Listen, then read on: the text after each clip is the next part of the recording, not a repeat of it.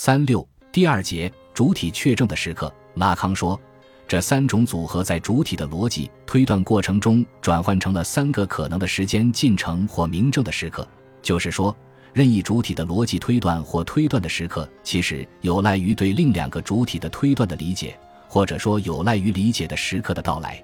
在这三种可能的组合中，第一个推断依据的是逻辑排除法，理解的时刻在此是即时性的。推断再看的一刹那就可以做出，只要看到了两个黑色，某个主体立即就能推断出自己的未知特征。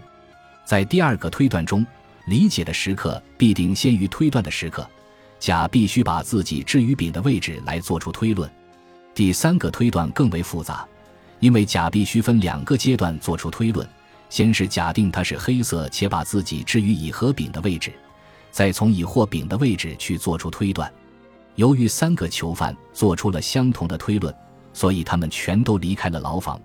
但他们做出推断依据的是预期确定性的论定，就是说，主体的推断必须引入他人的形式，且只有通过对预先确定的他人的主观论定来论定自己。我是在逻辑时间的功能中通过使与他人的竞争的主观化而定义的。在这里，论定的主体所确证出来的我，乃是以与他人的互为主体作为参照的。我被当作是他人的他人，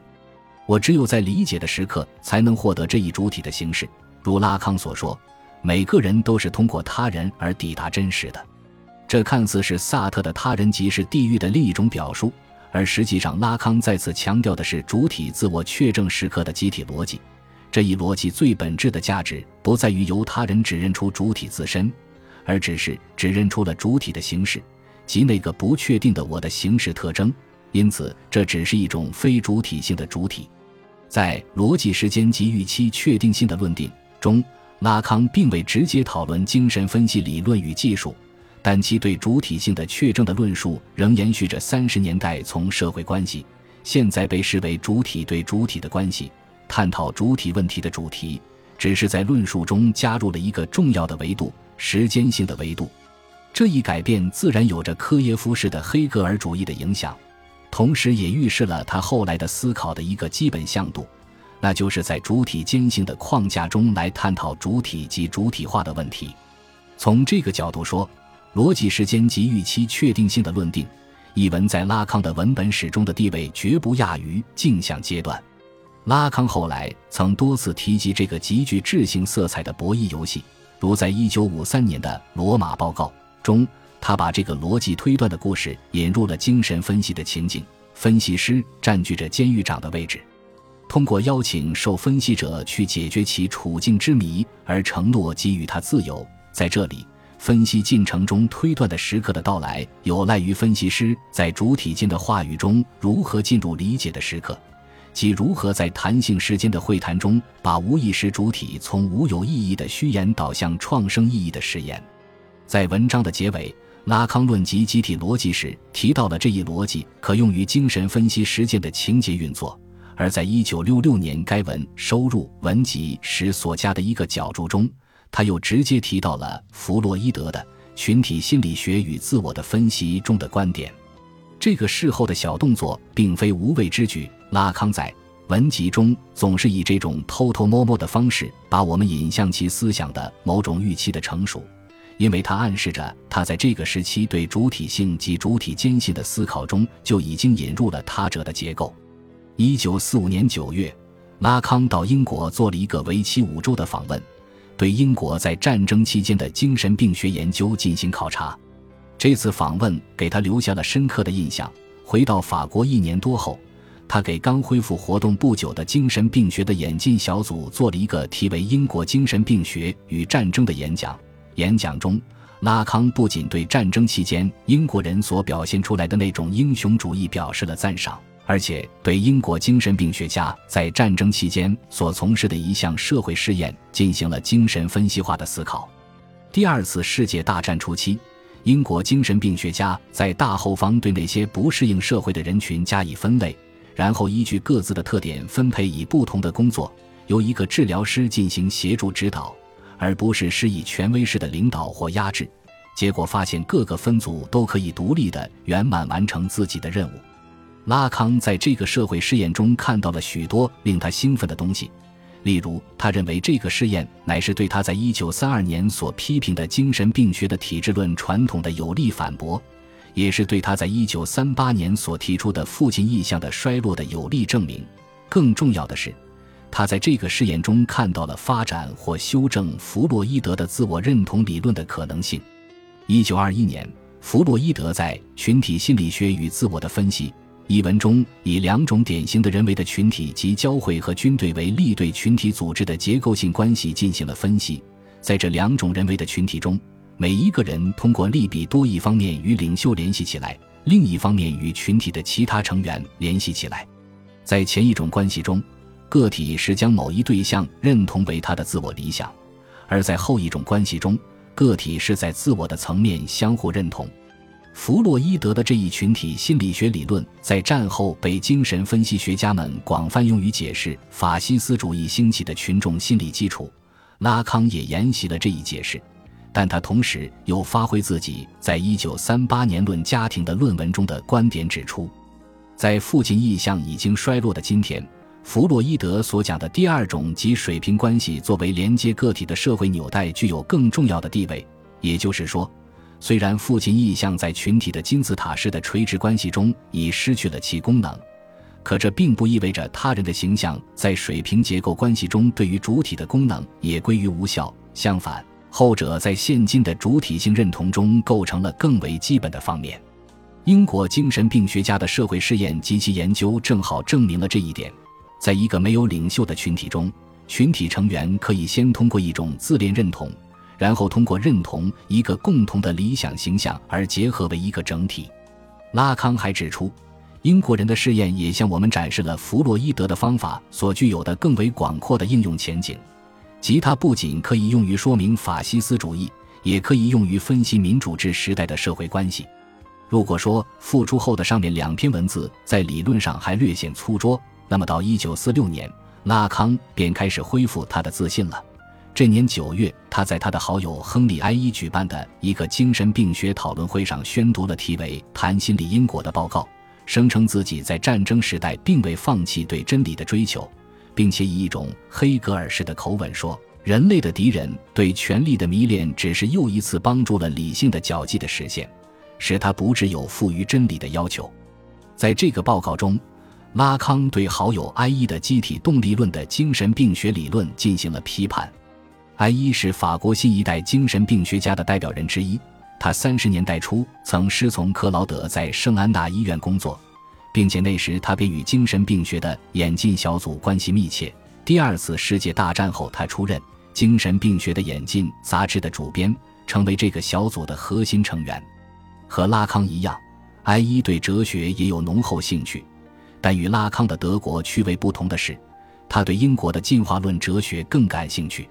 受到英国神经病学家约翰·胡林格斯·杰克逊的影响，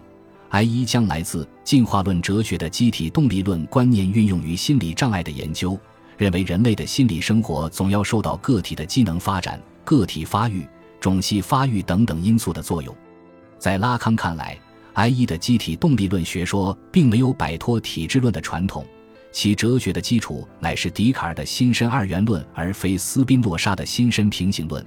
正是这种二元论，使得埃伊得出了精神疾病是对自由的侮辱和障碍，他们是完全的心理遗传的这种极端落伍的结论。接下来，在对癫狂的心理发生的思考中，拉康概要地复述了他对埃梅病例的研究，指出这一研究乃是从病人以往经历的全部事实中。从癫狂与人格的关系中来把握精神病的心理因果的，但与一九三三年的研究明显的有所不同的是，拉康在此在黑格尔的意义上强调了误认的一般结构在癫狂的心理发生中的作用。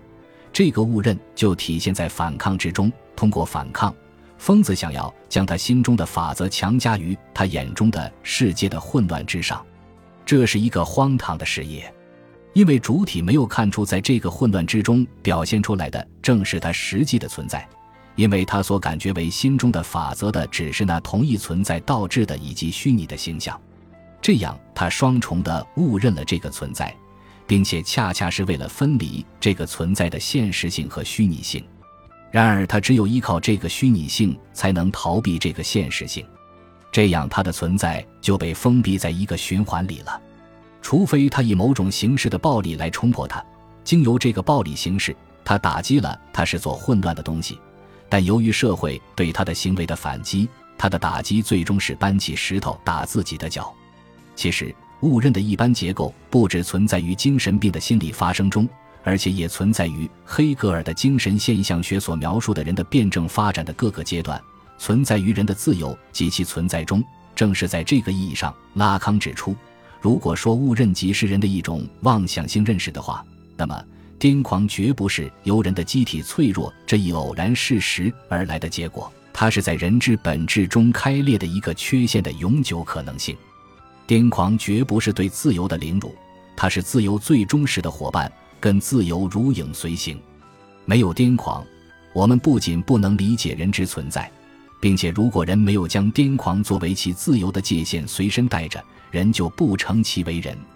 这样的文字俨然是在讲述一种癫狂的形而上学，在里面我们仿佛听到了十七世纪法国哲学家帕斯卡尔的声音，也仿佛听到了二十世纪三十年代超现实主义的重音。甚至能听到十多年后福柯在癫狂史的研究中发出的尖利的音响，在这一重音的衬托之下，存在主义的主体观和自由观更像是一首虚无缥缈的悼亡的灵歌。主体的历史是在一系列的理想认同中发展的，进而认同的过程显示了意象的功能。由此，拉康转向了对三十年代的镜像阶段理论的修正和重述。这一修正和重述在多个方面显示了他的全新理解，例如，他开始在一种本体论的层面上把镜像阶段看作是主体存在的最初阶段；他挪用现象学的方法，把自我理解为个体形成有关自身与世界的妄想性知识的某种功能结构；他还对弗洛伊德后期及二十年代提出的自我概念进行批判性的反思。更为重要的是。在对镜像阶段的这一重述中，他开始运用意象、格式塔、主体异化、他人欲望的辩证法、人的早产、自恋的视觉结构、自恋与亲灵性等等概念，并大量引用1936年以后比较心理学的新成果来说明镜像或意象与认同的关系。所有这一切都将在三年后以更为凝练的风格被归纳融汇。换句话说，三年后的那个著名文本实际上在。谈心理因果中就已经完成了。谈心理因果是拉康在战后发表的又一个重要文本。一定意义上说，它是拉康对自己此前的学术观点的一个历史性回顾。这一回顾带有明显的普系化动机，从博士论文到有关家庭的研究，再到镜像阶段理论，拉康的叙述贯穿着一个逻辑性的时间运动。通过对此前文本的偷偷修正和综合。拉康既向人们表明了他的思想连贯性，也为自己进一步明确了未来的理论走向，即围绕着镜像阶段的形象认同，探讨自我或主体发展的时间辩证法，探讨自我或主体在与作为镜像的他人的关系中的异化结构，直至最后揭示出自我或主体的存在真相。目标一旦明确，拉康的创造力便变得狂野不羁。正如他在谈心理因果的最后不无自负地说到的：“我们的时代很流行超越经典哲学家，然而我却很想从那篇令人称道的对话《巴门尼德》开始，因为苏格拉底也好，笛卡尔也好，马克思也好，弗洛伊德也好，都是不可超越的。原因就在于他们是满怀热忱从事研究，这个热忱就在于揭示有一个对象存在着，那就是真理。”本集播放完毕，感谢您的收听，喜欢请订阅加关注，主页有更多精彩内容。